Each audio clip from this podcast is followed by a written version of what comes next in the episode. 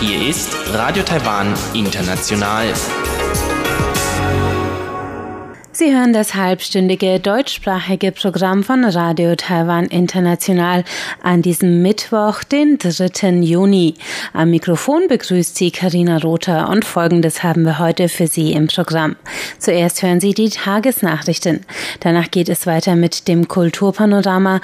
Da sind wir heute im Gespräch mit dem amerikanischen Komiker Sam Yarps, der in Taipei zusammen mit taiwanischen Komikern einen Comedy Club eröffnet hat und uns heute seine Veranstaltungen und die Stand-up-Comedy-Szene in Taiwan generell vorstellt.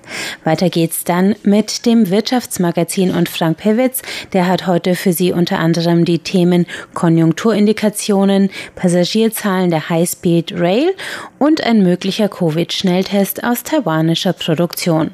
Mehr dazu nach den Tagesnachrichten.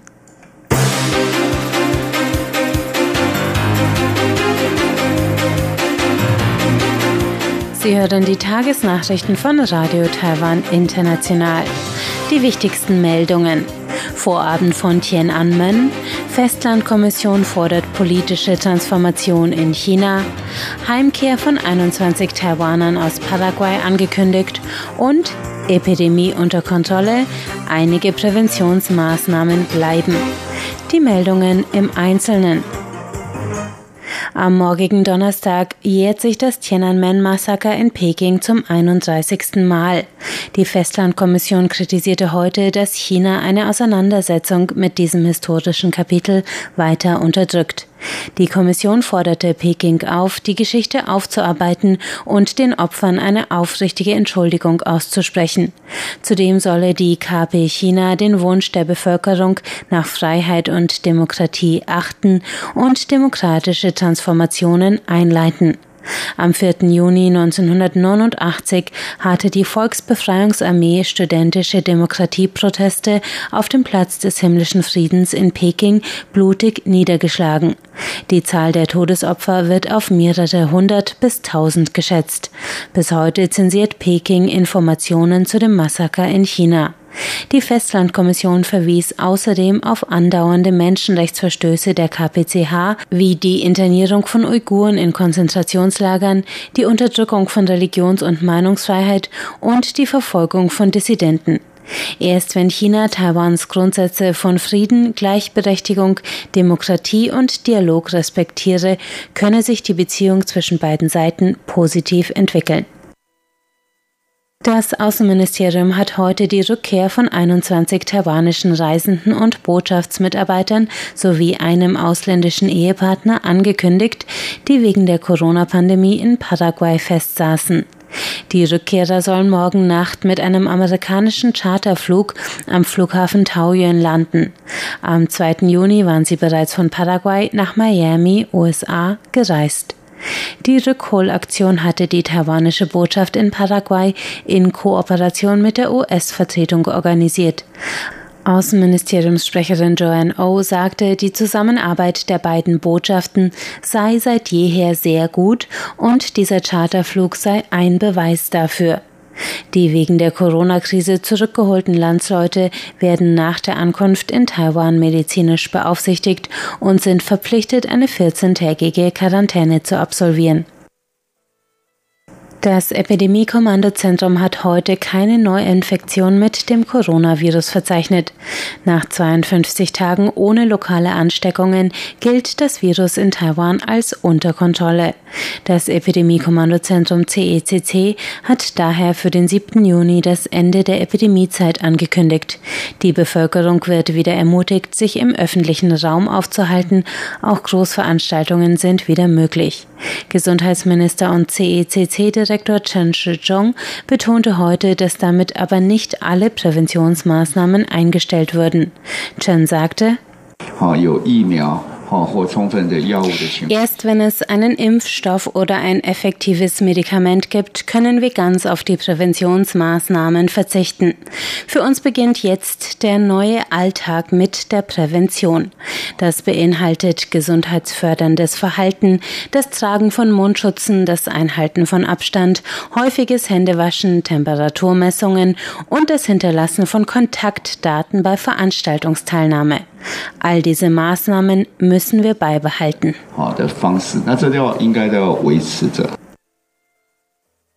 Um die Auswirkungen der Corona-Krise auf die Wirtschaft abzufedern, wird die Zentralregierung Konsumgutscheine im Wert von umgerechnet 90 Euro an jeden Bürger ausgeben. Die Gutscheine sind in Postfilialen sowie digital ab dem 15. Juli für einen Tauschpreis von umgerechnet 30 Euro erhältlich. Im Interview mit einem Radiosender sagte Digitalministerin Audrey Tang heute, eine digitale Karte dazu sei bereits in Arbeit. Anhand der Karte sollen Bürger erkennen können, welche Postfilialen zu einem bestimmten Zeitpunkt noch Gutscheine auf Vorrat haben. Tang hatte bereits zur Verteilung von Mundschutzen während der Corona-Pandemie eine Mundschutzvorratskarte aller Apotheken erstellt. Die Konsumgutscheine können gegen Waren und Dienstleistungen im Direktverkauf eingetauscht werden. Im Onlinehandel sind sie nicht einsetzbar. Damit sollen die Gutscheine den von der Krise besonders betroffenen Branchen wie Nachtmärkten, Haarsalons, Restaurants und Tourismusanbietern zugutekommen. Auch zur Spende an gemeinnützige Organisationen können sie eingesetzt werden, so Tang. 2020 ist das Jahr des Wandertourismus in Taiwan. Das Tourismusamt des Verkehrsministeriums hat daher einen Fotowettbewerb zu Taiwans Berglandschaften veranstaltet. Die 32 ausgewählten Bilder aus 443 Einsendungen sind ab morgen im Q Square Plaza in Taipei zu sehen. Das Maskottchen des Tourismusamtes, der O-Bär, erklärte heute auf einer Pressekonferenz, dass es in Taiwan über 7000 Berge gibt, 268 davon seien höher als 3000 Meter. Vizeverkehrsminister Chen Wen-jong lud alle Interessierten ein, die Schönheit und Vielfalt der taiwanischen Berglandschaft persönlich zu erleben. Für alle anderen habe das Tourismusamt ein 360 Grad VR-Video gedreht, mit dem Nutzer auch virtuell in Taiwans Bergen wandern können. Eine Kurzdokumentation der Deutschen Welle über Essen in Taiwan hat jüngst zwei Preise auf Filmfesten in den USA gewonnen, so die Deutsche Welle. Die 25-minütige Dokumentation mit dem Titel Tasty Taipei Food, Fusion and Fun holte den goldenen Remy-Preis in der Kategorie Lifestyle auf dem internationalen Filmfest World Fest in Houston, Texas. In der Fernsehpreisverleihung Annual Telly Awards holte der Film den dritten Platz in der Kategorie Essen und Trinken. Die Dokumentation basiert auf einer mehrteiligen deutschen Welle-Serie, in der die Moderatoren Maggie Lei und Zhou Zhonghan berühmte Gerichte, Essensstände und Restaurants in Taipei näher kennenlernen. Das waren die Nachrichten. Kommen wir nun zur Börse.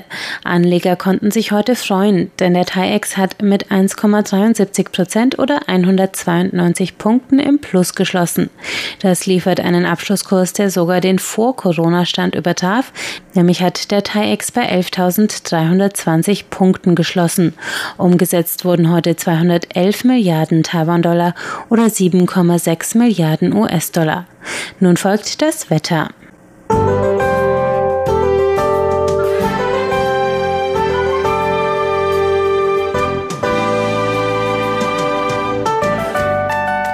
Heute war es landesweit heiß und sonnig bei Tageshöchstwerten von knapp 36 Grad im Taipeier Kessel und in Taitung entlang der Ostküste. Sonst lagen die Temperaturen tagsüber zwischen 29 und 35 Grad. Heiß und trocken wird es auch morgen Donnerstag wieder mit Temperaturen zwischen 25 und 34 Grad.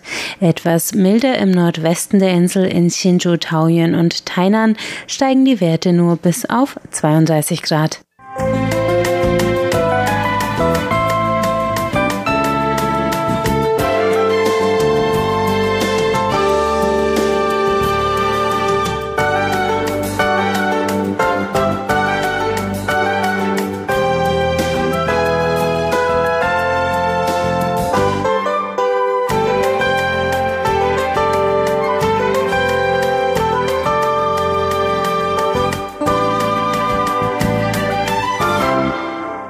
Jetzt geht es weiter mit dem Kulturpanorama und unser heutiges Thema ist die Stand-up-Comedy in Taiwan.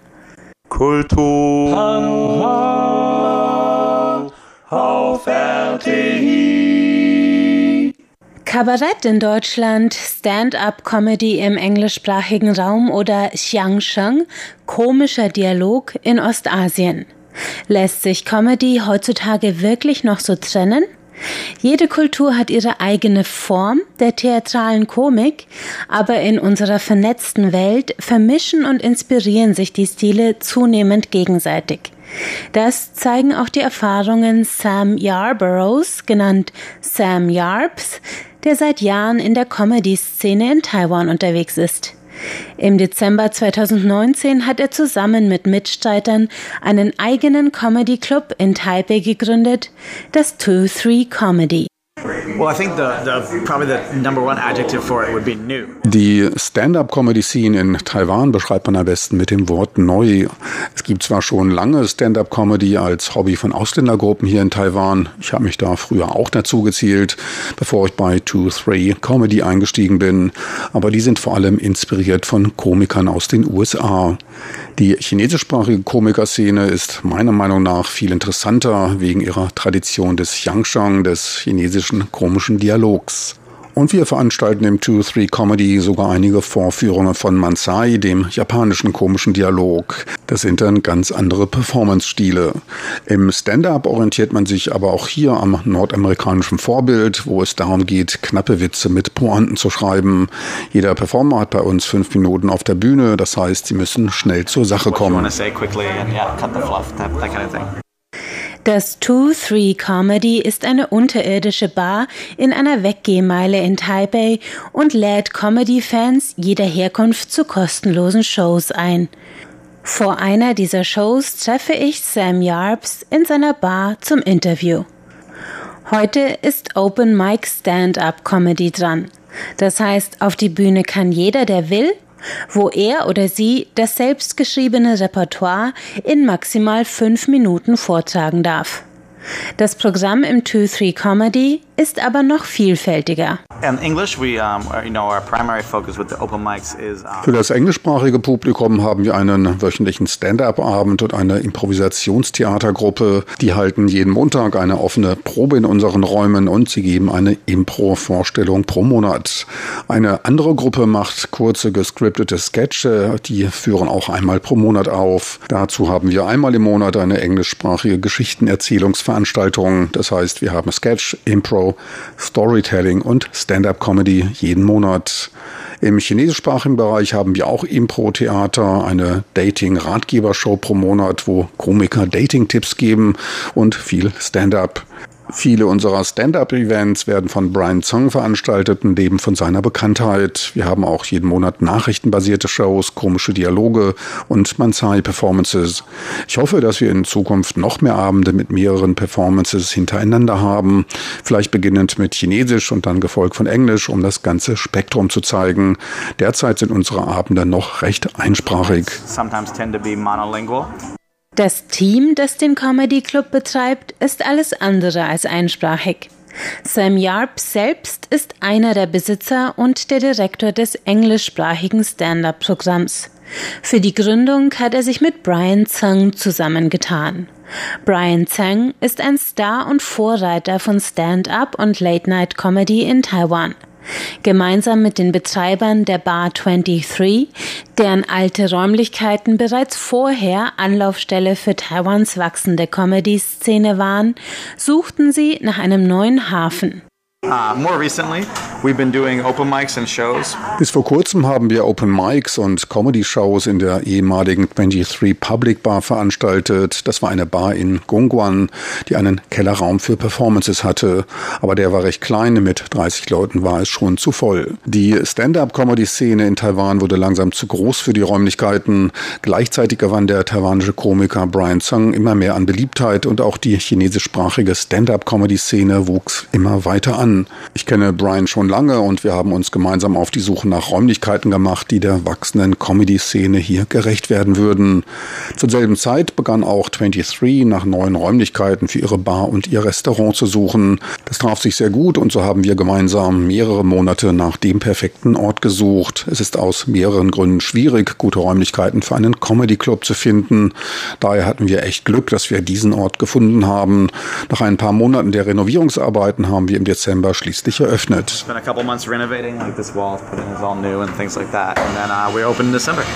Und so wurde der erste zweisprachige Comedy Club in Taipei geboren.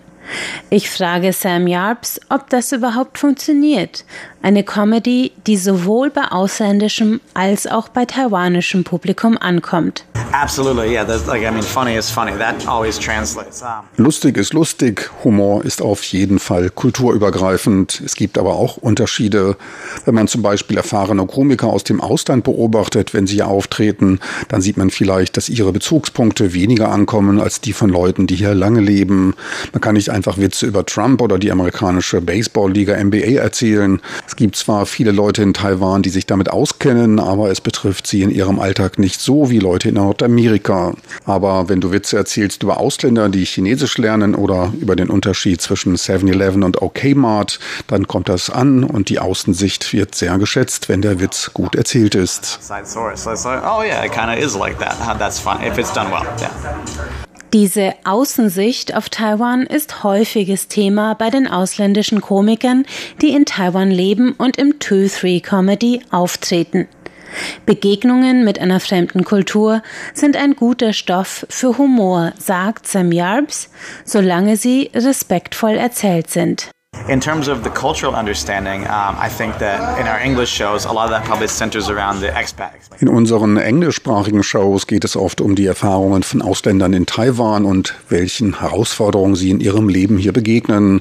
Diese Inhalte sind natürlich auch interessant für unser taiwanisches Publikum, solange man dem Land gegenüber respektvoll bleibt. Ich hatte immer die meisten Erfolge mit Witzen, die zeigen, dass im Endeffekt ich der Idiot war. Es braucht diesen selbstironischen Aspekt. So versuchen wir unsere eigene Szene hier ins Leben zu rufen mit unserem eigenen Referenzrahmen. Dass der Referenzrahmen je nach Sprache der Shows ein wenig unterschiedlich ist, ist klar. Ausländer, die in Taiwan Comedy machen, haben andere Erfahrungen als Einheimische.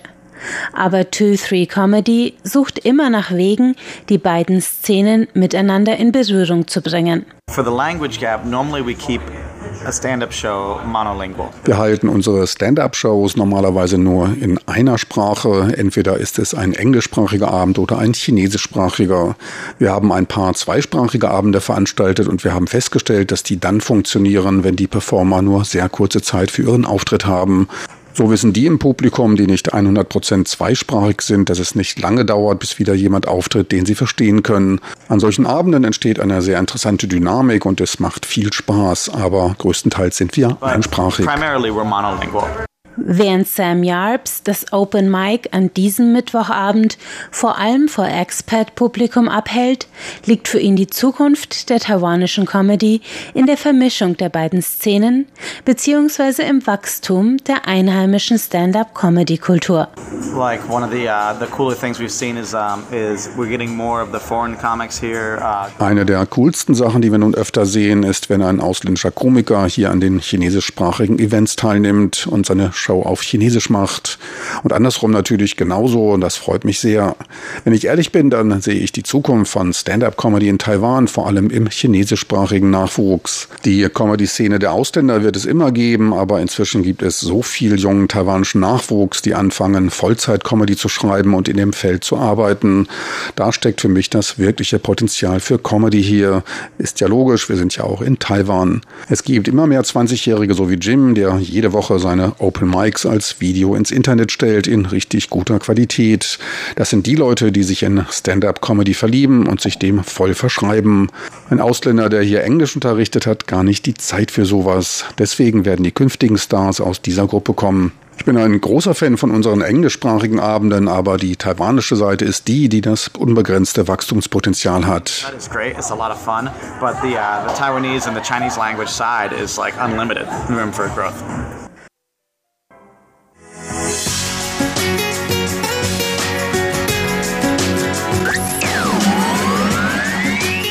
Radio Taiwan, international aus Taipeh.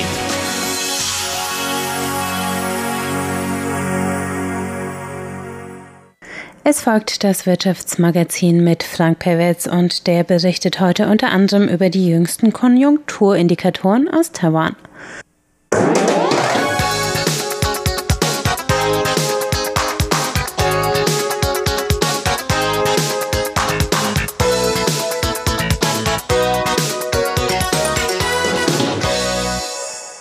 Herzlich willkommen beim Wirtschaftsmagazin am Mikrofon. Begrüßt Sie Frank Pewitz.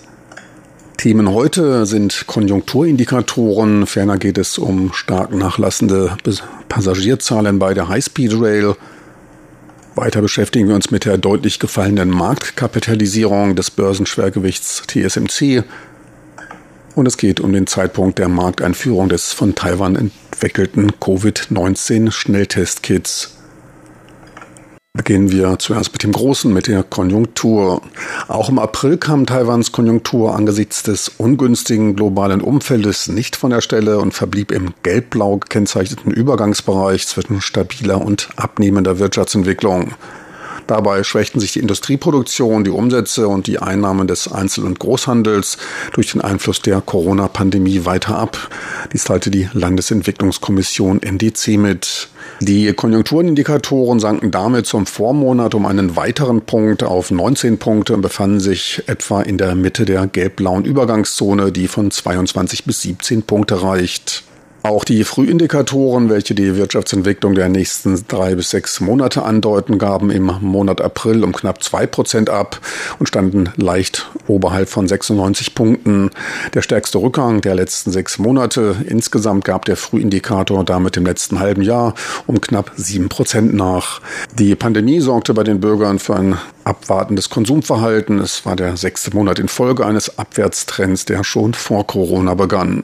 Die Subfaktoren für den Umsatz des produzierenden Gewerbes, die im März sich noch im grünen Bereich stabilen Wachstums befanden, sackten nun in den blau-gelben Übergangsbereich ab. Noch stärker fiel der Index des Groß- und Einzelhandels und dem Gaststätten- und Bewirtungssektor, der im April von grün kommend in die in blau gehaltene Rezession abstürzte. Immerhin, die Industrieproduktion befand sich im grünen Bereich stabilen Wachstums, verließ damit aber den gelb-roten Übergangsbereich einer sich zum Boom hinbewegenden Wirtschaft Wirtschaft. Das Beschäftigungsniveau, der Exporthandel und B2B-Geschäfte in der Produktion leuchteten im Rezession ausdrückenden Blau auf. Den Einbruch der globalen Nachfrage bekommt auch Taiwans exportorientierte Wirtschaft zu spüren. Die neuesten Indikatoren drückten eine abnehmende Zuversicht in die lokale Wirtschaft aus, kommentierte die Landesentwicklungskommission. Angesichts der von der Regierung geplanten Stimulierungsmaßnahmen zur Förderung des Konsums und der Investitionen rechnet man mit einem stabilisierenden Effekt auf Taiwans Ökonomie.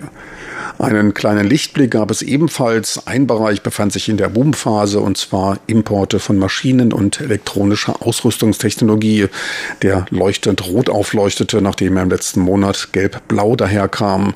Um 18 Prozent legten die weiter anhaltenden Investitionen der Unternehmen in Anlagegüter aus dem Ausland zu. Einen wichtigen Beitrag zur Stabilisierung der Wirtschaft leisten die aus China nach Taiwan zurückkehrenden Unternehmen. Technologieimport ist einer der Boom-Sektoren im letzten Jahr. Lediglich in zwei von zwölf Monaten war dieser nicht gelb-rot oder rot. Taiwans Hochgeschwindigkeitsbahn rechnet angesichts der Anreizmaßnahmen der Regierung zur Förderung des Tourismus mit einer schnellen Erholung. Seit Umsatztief erreichte die Bahn im April, als die Umsätze um knapp die Hälfte im Vergleich zum Vorjahr auf 67,6 Millionen US-Dollar wegbrachen. Dies entsprach dem niedrigsten Monatsumsatz seit zehn Jahren. Der Rückgang in den ersten vier Monaten belief sich auf gut ein Viertel. Knapp 400 Millionen US-Dollar Umsatz konnten erzielt werden. Man gehe aber davon aus, dass das Schlimmste vorbei sei. Schon im Mai notierte man nach zweiwöchigen Ausbleibens einer lokalen Neuinfektion ein Anziehen des Binnentourismus. Gleichzeitig startete man einige Fördermaßnahmen für Studenten. In Zukunft will man auch Pendlern mehr Anreize zur Nutzung der Highspeed Rail bieten. Angesichts der wieder zunehmenden Reisebereitschaft stellt man innerhalb der Woche sechs weitere Verbindungen bereit. Ab Freitag dann zum Wochenende weitere 33 Verbindungen. Die Zahl der täglichen Nutzer sank im ersten Quartal um gut 17 Prozent auf 151.000 Fahrgäste. Damit waren die Züge zu knapp 54 Prozent ausgelastet. Im Jahr zuvor waren mehr als zwei Drittel aller Plätze belegt. 150 Fahrten täglich wurden vor einigen Jahren als Break-Even-Punkt der High-Speed-Rail bezeichnet. Laut Angaben des Betreibers sank das Nettoeinkommen im ersten Quartal um gut die Hälfte auf 33 Millionen US-Dollar. Pro Aktie entsprach dies einem Gewinn von 0,2 Taiwan-Dollar, dem niedrigsten der letzten drei Jahre. Doch auch für Mai und Juni wird mit Umsatzrückgang gerechnet. Erst im Juli nach dem Start der Fördermaßnahmen für den Binnentourismus. Da rechnet man dann mit einer deutlichen Erholung. Von den ausbleibenden Auslandstouristen wegen der Corona-Pandemie sind die Grenzen für nicht in Taiwan lebende Ausländer gesperrt. Ist die High-Speed Rail weniger betroffen? Ausländer tragen in der Regel weniger als 10 Prozent zu deren Umsätzen bei. Die Marktkapitalisierung des taiwanischen Börsenschwergewichts TSMC, der Taiwan Semiconductor Manufacturing Corporation, gab im Laufe dieses Jahres um gut 30 Milliarden US-Dollar nach. Massive Verkäufe angesichts der globalen Covid-19-Pandemie waren dafür verantwortlich, Zeiten, in denen es internationale institutionelle Anleger angesichts der hohen Volatilität vorzogen, Bargeld zu halten und aus Großwerten auszusteigen. Etwa 10,7 Prozent gab die Aktie seit Jahresanfang ab. Die Marktkapitalisierung von DSMC liegt nun bei gut 250 Milliarden US-Dollar. Damit hat sich die Aktie schlechter als der Gesamtmarkt entwickelt, der um 8,3 Prozent niedriger bewertet wurde. Ausländische institutionelle Investoren reduzierten damit ihren Anteil an TSMC um etwa 3 Prozent auf 75,5 Prozent. Größter Anteilseigner ist weiterhin der Landesentwicklungsfonds des Kabinettes mit einem Anteil von etwa 6,4 Prozent, Stand Ende Dezember 2019. TSMC gab mittlerweile bekannt, regelmäßige Bardividenden auszuschütten, um das Interesse von Pensionsfonds, die stetige Rückflüsse suchen, zu gewinnen. Im Jahr 2019 wurden 10 Taiwan-Dollar an Bardividende ausgeschüttet, etwa 3,4 Prozent beim gegenwärtigen Kurs von knapp 300 Taiwan-Dollar pro Aktie. Für die Zukunft versprach man noch höhere Bardividenden, die zudem quartalsweise ausgeschüttet werden. TSMC ist an Taiwans Börse das erste Unternehmen, welches sich dieser Technik bedient. Bis Ende des Jahres soll das schon im April als Prototyp vorgestellte Testkit zur Identifizierung einer Covid-19-Vireninfektion marktreif sein. Dies teilten die beiden daran beteiligten Forschungsinstitute aus Taiwan mit. Der im April vorgestellte Prototyp war in der Lage, mit 70-prozentiger Genauigkeit innerhalb von 10 bis 15 Minuten den Nachweis einer Coronavireninfektion zu erbringen. Dies teilte das Landesgesundheitsforschungsinstitut NHRI und das Medizinische Zentrum der Landesverteidigung mit. Zur Feststellung einer möglichen Infektion wird ein Abstrich des Patienten aus dem Atemtrakt auf den Teststreifen getupft. Sollten danach zwei Linien erscheinen, fällt der Test positiv aus. Erscheint nur eine Linie, ist keine Infektion erfolgt. Die Technologie des Testsatzes wurde bereits zur Weiterentwicklung und Verfeinerung an fünf lokale Hersteller weitergegeben, die ihn marktreif machen wollen. Danach ist noch eine klinische Studie notwendig, die muss dann allerdings im Ausland durchgeführt werden. Aus einem einfachen Grund. In Taiwan, da mangelt es an Covid-19-Infizierten.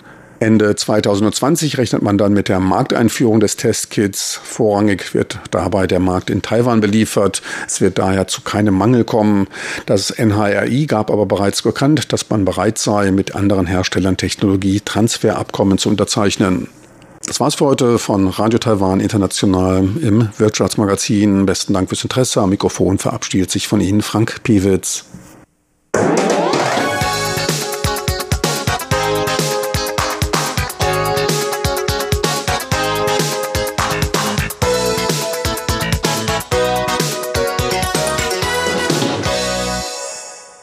Das war es für heute mit dem halbstündigen deutschsprachigen Programm von Radio Taiwan International. Alle Sendungen finden Sie auch auf unserer Internetseite unter www.de.rti.org.tv.